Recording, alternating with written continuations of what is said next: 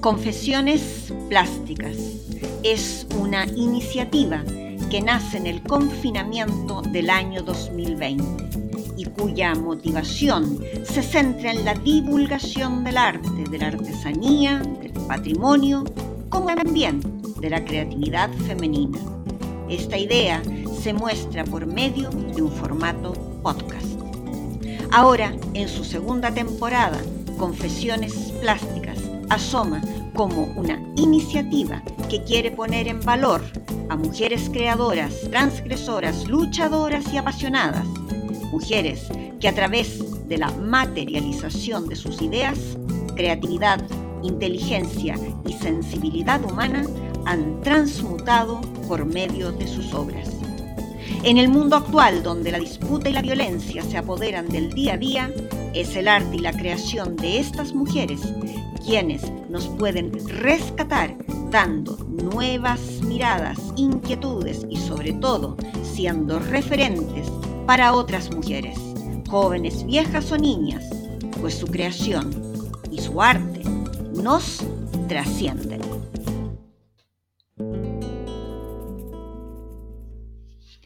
Sofonisba. Sofonisba de Anguissola como dice el profesor e historiador del arte, el sevillano Manuel Jesús Roldán, abro comillas, es el primer gran nombre femenino de la historia del arte, cierro comillas, pues ella fue la primera mujer italiana en conquistar fama internacional con la pintura. Sofonisba nace en Cremona, Italia, en el año 1535 y será la mayor de siete hermanos, siendo solo varón el menor de ellos. Hija de Amilcare Anguissola, miembro de la baja nobleza de Génova, y de Blanca Ponzone. Amilcare fue un hombre curioso, quizás me atrevo a decir innovador y visionario, pues animó a sus hijas Sofonisba, Elena, Europa, Lucía, Minerva y Ana María a cultivarse, a desarrollarse, a educarse, a desarrollar sus talentos. Cuatro hijas de Anguissola fueron pintoras. La segunda hija, Elena, dejó los pinceles, pues los cambió por el hábito de monja. Hay un retrato realizado por Sofonisba de su hermana vestida como tal. Ana María y Europa abandonaron la pintura al casarse, mientras que su hermana Lucía tuvo gran talento. Incluso algunas voces eruditas dicen que era mejor que la propia Sofonisba. Pero Lucía falleció muy joven. Por tanto, la mayor de las hermanas Anguissola fue la pintora más conocida y la que sin duda llegó más lejos de todas las hermanas. De hecho, en el Museo del Prado de Madrid hay obras de ambas hermanas. Minerva Anguissola fue escritora y experta en lengua y cultura latina. El pequeño, el único varón de los Anguissola, Asdrubale, estudió música. Sin lugar a dudas, cabe destacar la visión de Amilcare, quien educó inculcando y desarrollando talento en todos sus hijos, independientemente de su sexo. A la edad de 14 años, Sofonisba marcha con su hermana Elena a estudiar junto a Bernardino Campi, respetadísimo retratista y pintor de escenas religiosas. Cuando éste se muda de ciudad, Sofonisba queda estudiando con Bernardino Gatti. Esto indica el interés del padre y su abierta mentalidad, pues quería realmente formar de la mejor manera a sus hijas. De aquella época es necesario destacar la obra de Sofonisba llamada Bernardino Campi pintando a Sofonisba Anguissola que data de 1550, una obra innovadora en su composición, que recuerda de alguna manera el juego de planos que hace Velázquez en su célebre obra Las Meninas de 1656, es decir, casi 100 años después. De alguna manera, el hecho de que Sofonisba estudiara de forma disciplinada y seria con tales renombrados maestros, permitió que otras mujeres fuesen aceptadas como estudiantes en algunos talleres de maestros. Claro está, con el detallado protocolo de lo que no podían hacer por ser mujeres. Podemos filtrarnos y fisgonear un poco en la vida de la familia Anguissola a través de las obras de Sofonisba, como el notable lienzo llamado Lucía, Minerva y Europa Anguissola jugando ajedrez, también de 1555. Una fantástica obra del Renacimiento italiano. Afortunadamente, esta pintura está firmada en un costado del tablero de ajedrez. Está firmado por la joven Sofonisba, por lo que no hay duda alguna de su autoría. Esta obra no pudo ser adjudicada a un pintor varón, como sucedería con parte de su legado pictórico. Antes, en 1554, Sofonisba viaja a Roma. Allí conoció al mismísimo Miguel Ángel y fue instruida informalmente por éste. El maestro Buonarroti reconoció el talento de la joven, pues cuando le pidió que pintara a un niño llorando, ella hizo el destacadísimo dibujo Un niño mordido por un cangrejo. El escultor se rindió ante tan magnífico resultado. La formación hubo de ser informal, como ya he indicado, puesto que Sofonisba, al ser mujer, no podía participar de los estudios al natural masculinos, algo inaceptable para una mujer. Se conoce la correspondencia entre Miguel Ángel y Amilcare, en donde éste agradece al, al maestro las alabanzas que ha hecho del trabajo de su hija mayor. Ciertamente, según los historiadores de arte, ese dibujo de Sofonisba contenía una gran novedad. Con gran maestría, sensibilidad y talento, había plasmado el preciso momento en que el dolor era expresado en el rostro. Este dibujo, señala el crítico de arte Flavio Caroli, abro comillas, es el origen figurativo de una idea reproducida después en innumerables versiones que circularon por Europa y que está utilizada por Caravaggio en su Chico mordido por un lagarto. Cierro comillas. Vaya. En mi opinión, si observamos ambas pinturas, bien poco creativo fue Caravaggio copió hasta la idea del nombre de la obra. Sin duda, Sofonisba era y fue una innovadora del retrato, pues tuvo ese talento para captar muy perspicazmente el interior sensible del retratado.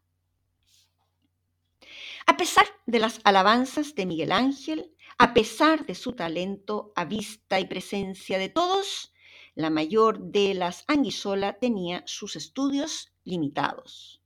No podía estudiar anatomía o dibujar del natural. Esto la ponía en desventaja.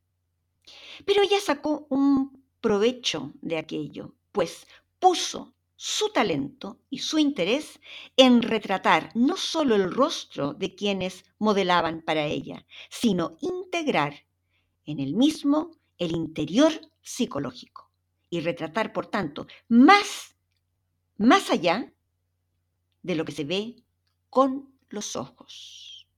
Ahí radica parte de su gran legado a la historia del arte y a la innovación en el género del retrato. Hacia 1558, Sofonisba viaja a Milán y allí retrata al duque de Alba, Al tiempo después, dicho duque prepara los esponsales entre el rey Felipe II e Isabel de Valois, la tercera esposa del monarca. Entre las cuestiones que debía organizar el duque de Alba era el tema de las damas de la corte. Ahí fue que el duque, sabedor de la afición por el dibujo y la pintura de la futura reina, es que piensa en Sofonisba como dama de honor y escribe a Amilcare Anguissola. Este deja partir hacia la corte a su primogénita.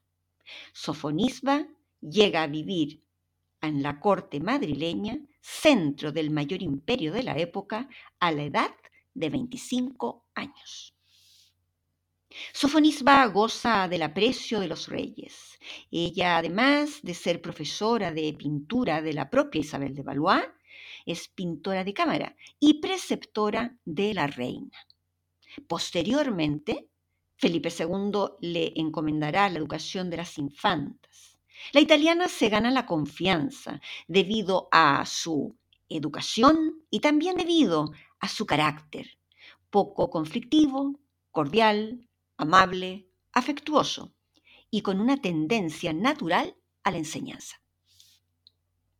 Durante su larga estadía en la corte, Sofonisba trabajó estrechamente con Alonso Sánchez Coelho, pintor de cámara de Felipe II.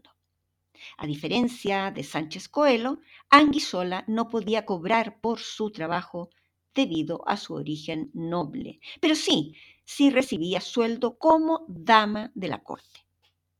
Sofonisba hace grandes obras en su estadía en la corte española, como por ejemplo el retrato a Felipe II, el año 1565. Esta obra fue por siglos atribuida a Juan Pantoja de la Cruz. Posteriormente, en 1945, es adjudicada al mismísimo Sánchez Coelho. Pero en 1972 se apunta a la posibilidad de que la obra sea de Anguissola y ya en 1985 se plantea sin duda alguna que la obra pertenece a la italiana. Como dijo el propio pintor contemporáneo, el español Antonio Saura, abro comillas, es increíble. Un cuadro que parecía tan masculino y tan español resulta que es de una mujer y además italiana. ¿No es fantástico? Cierro comillas. Sofonisba pasó años en la corte española pintando retratos. Retrató a la reina Isabel de Valois, a las infantas, a Juana de Austria, la cuarta esposa del rey, como también hizo muchos autorretratos. No podría dejar de mencionar entre sus obras más connotadas el retrato que hizo la pintora italiana del primogénito del rey, el complejo príncipe de Austria, don Carlos heredero al trono español, hijo de Felipe II y de su primera esposa, Manuela de Portugal. La verdad es que Carlos nació con malformaciones físicas y complejos trastornos psicológicos. Esto resultado del parentesco consanguíneo de sus padres, algo que era común, por cierto. Hay textos en donde simple y rudamente lo mencionan como a un tarado. Además, tuvo un sonado accidente que le hizo caer por una escalera, dejándolo peor aún de lo que ya estaba. Aunque agresivo y colérico, tenía una gran estima por Sofonisba. Estaba muy entusiasmado por ser retratado por la italiana pero padecía de bastante complejo por su apariencia. Es entonces que una empática y amable sofonisba busca un ángulo en donde el príncipe Carlos disimule sus defectos físicos. Además, lo viste de ricos ropajes, una capa forrada de piel de lince y bellos ornamentos. ¡Uf! El resultado del cuadro hace que el feo y maltrecho príncipe se encuentre tan a gusto con la imagen que ve que, entusiasmado y megalómano como era, pidió a Sánchez Coelho hiciera trece copias de aquella obra. He leído también en otros textos que mandó hacer 19 copias. En fin, que el futuro rey quedó encantado de conocerse a sí mismo, fascinado con el Photoshop renacentista aplicado por la joven pintora. Ella, meticulosa, naturalista y sensible, embelleció al joven, alargando su figura, disimulando la joroba y la diferencia de alturas entre una pierna y otra. Vamos, un filtro sin igual que ya se quisieran muchas de las influencers que se toman fotos sin piedad. Todos estos detalles y mimos no los había tenido Sánchez Coelho al retratarle. Por ello el príncipe, enfadado con el pintor, le habría mandado hacer copias de la obra de la pintora italiana. El rey quedó agradecido de que Sofonisba hubiese sido tan gentil de tomarse todas esas licencias para retratar a su hijo. Por tanto, escogió dicha pintura para integrarla en la galería de la familia del Pardo. Esto esto solo nos confirma que todos queremos salir mejorados, ¿verdad?, en la foto y que elegimos aquellos retratos en donde salimos más favorecidos, para así engañar a la historia. Ah, y otra cosa, también reafirma que el Photoshop no es nada nuevo. El rey queda viudo y la propia Sofonisba sufre mucho la pérdida de Isabel de Valois, la reina. Entonces se encarga de las infantas y resulta un gran apoyo para el rey, mas ella misma era reacia a casarse. Había tenido un amor con el cual no le habían permitido contraer matrimonio. Estaba en una edad compleja, pues tenía una posición, pero ya tenía cierta edad complicada para contraer nupcias. El rey se hace personalmente responsable y le busca afanado un esposo para ella. Pero la tarea no fue fácil. Era 1570 y continuaba soltera. Después de mucho buscar, lograron que Fabricio Moncada, noble siciliano, virrey de Sicilia, la tomara por esposa. Sofonisba recibió una gran dote por parte del rey. Vivirá junto a su esposo en Palermo desde 1573 hasta 1579, cuando él fallece. De esta manera, a través de estas nupcias, Sofonisba abandona la corte española, abandona España para siempre. No pasará mucho tiempo y teniendo 47 años, ya viuda, se casará con Horacio Lomelino, un hombre bastante más joven que ella. Sofonisba se casa a pesar de la negativa del rey Felipe II, quien no autorizaba la boda. Mas ella, muy gentil, educada, le responde en una carta que nada hay que se pueda hacer, pues el matrimonio se había consumado antes de recibir la negativa del monarca. Es decir, la carta del rey llegó tarde. El matrimonio se estableció en Génova, en una gran casa en donde pudo tener su propio estudio, pintar y dibujar a total gusto. Ella obtuvo una pensión muy generosa por parte de Felipe II, pero tuvo muchos problemas económicos, pues había conflictos con la herencia como viuda de Moncada y los importes designados por el rey tardaban mucho tiempo en llegar. Aún así, y con todos los problemas, siguió dedicada a su arte y a enseñar a algunos discípulos el quehacer, este quehacer que realmente ella amaba. En Italia logró gran fama por su talento, su cultura y por sus contactos con la corte española. Recibió constantemente a jóvenes artistas, a estudiantes, colegas en su taller. Todos querían los consejos y comentarios de la gran artista. Sofonisba no buscaba visibilidad. El arte, la pintura, eran para ella algo para cultivar para sí misma. El arte le era sagrado. Muy comentado es en todos los textos que hablan de ella, eh, muy comentada es la visita que le hace el pintor Anton van Dyck el artista flamenco más importante después de Rubens en 1623. Abro comillas. Escribe Van Dyck en su diario, abro comillas. Aunque su vista está debilitada, se mantiene muy alerta mentalmente, cierro comillas, e incluye un boceto de una anciana sofonisba en su cuaderno de bocetos que está en el Museo Británico de Londres. La pintora italiana fallece en Palermo en 1625 a la edad de 93 años. En el catálogo de la pintora de Cremona aparecen unas 50 obras, pero su producción debe de haber sido muy superior. Sofonisba Anguissola fue respetada y aclamada en su vida, aplaudida como una gran pintora, detallista y como una artista que renovó el retrato haciéndolo más sutil, sensible y psicológico. Autora de retratos minuciosos con detalles de telas, joyas y vestidos de la corte, y siempre plasmando objetos junto al retratado que dieran información simbólica del mismo. Innovó en las posturas y composiciones de sus lienzos, creando escuela. Sofonisba fue una dama elegante, pero rebelde, tanto en cuanto a las normas del matrimonio como a dedicarse a pintar. Ella sabía lo que quería.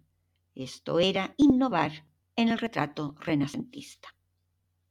Por alguna razón, por alguna razón fue olvidada por la historia, olvidada y tachada una mujer que fue respetada y admirada desde Miguel Ángel o Rubens, quien conoció y destacó su obra, o el mismo Van Dyck, pues con ello y todo fue borrada de un plumazo de la historia. Muchísimas de sus obras fueron adjudicadas a otros pintores varones, como es el caso del retrato de Felipe II, que ya he comentado. Sánchez Coelho o Pantoja de la Cruz, del cual algunos estudiosos dicen que solo fue un simple copista de la italiana. Ambos gozaron de un prestigio con obras que no eran de su autoría. Se presenta una controversia, pues algunos expertos indican que la obra La Dama del Armiño, adjudicada al Greco, sería una obra realizada por Sofonisba. Pero para variar, no todos se ponen de acuerdo en ello. Otros dicen que su autoría pertenece a Sánchez Coelho.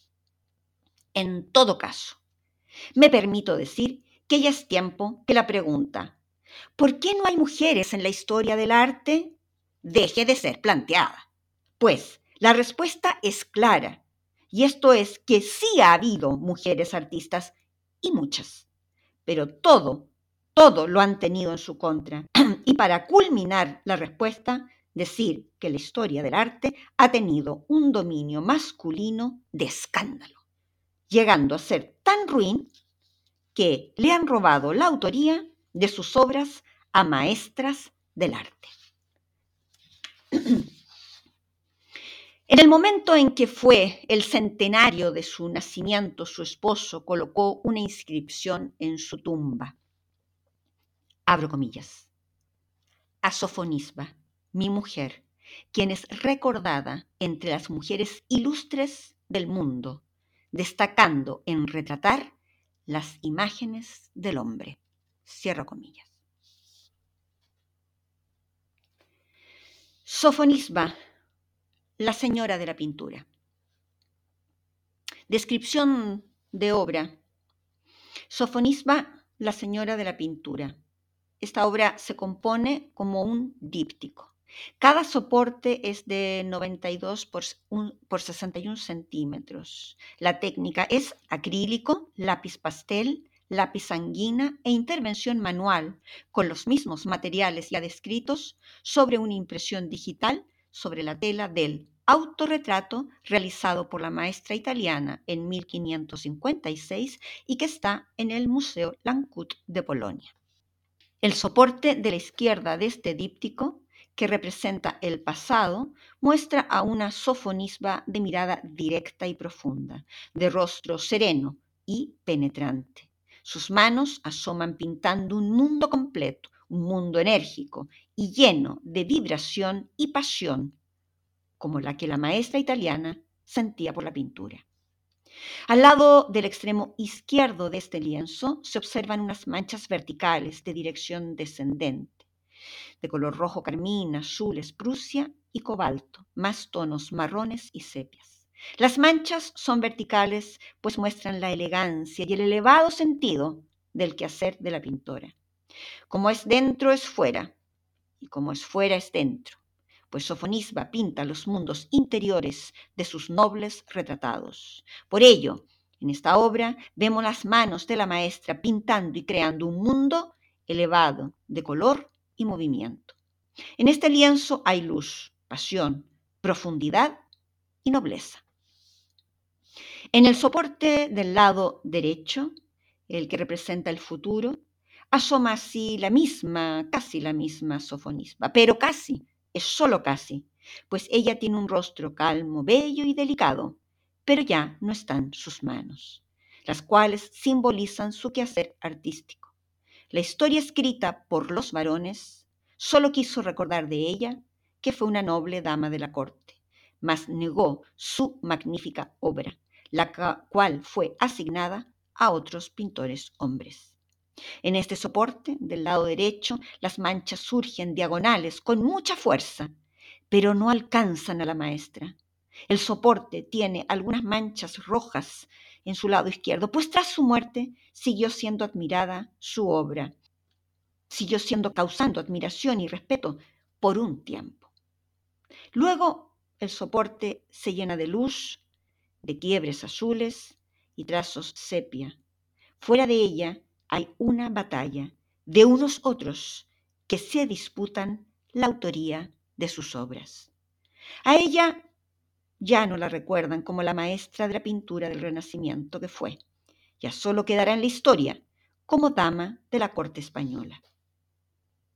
Sofonisba nos continúa mirando, calma y desafiante. ¿Cuál es el sentido de la batalla que se libra fuera de mí? pareciera decirnos. Ella, quien fue la maestra, ella, quien fue la innovadora del retrato, ella que sorprendió al mismísimo Miguel Ángel, a Rubens y a Van Dyck, quedó olvidada y negada por la historia. La línea del horizonte de la obra está abajo, pero fuera de ella. La maestra es todo cielo, es todo espíritu, es toda elevación de su noble arte de la pintura. Sofonisba, nombre cuyo significado es la conservadora de príncipes, quedó con su nobleza inalterada, elegante, digna, fuera de la disputa, de las guerrillas, de los mediocres y los mezquinos que escribieron la historia. Ella sigue siendo la señora, la maestra de la pintura del Renacimiento. En el próximo capítulo, Marietta Robusti.